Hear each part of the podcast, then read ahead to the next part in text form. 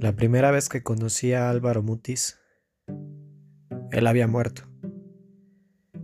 Fue hace ya varios años, posiblemente en 2014. Varios años ya han pasado y él ya había muerto. Pero su libro resaltaba en aquella librería,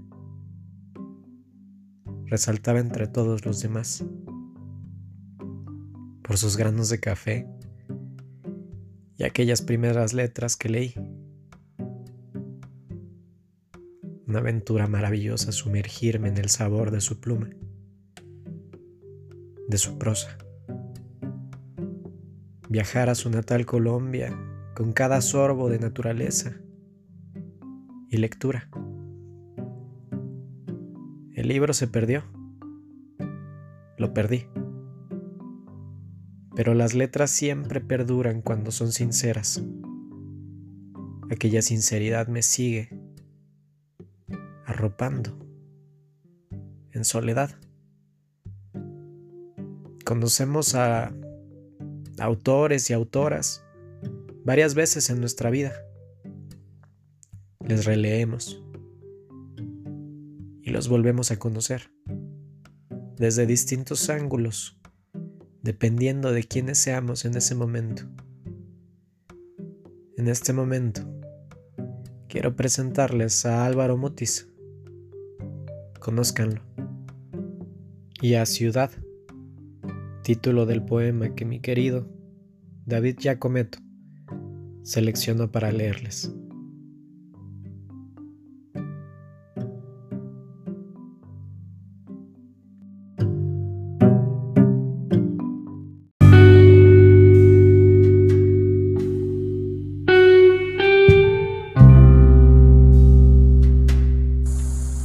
Llanto, un llanto de mujer interminable, sosegado, casi tranquilo.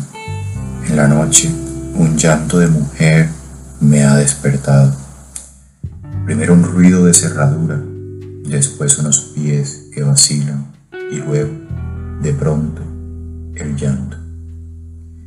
Suspiros intermitentes como caídos de un agua interior, tensa, imperiosa, inagotable, como esclusa que acumula y libera sus aguas, o como hélice secreta que detiene y reanuda su trabajo, transegado el blanco tiempo de la noche.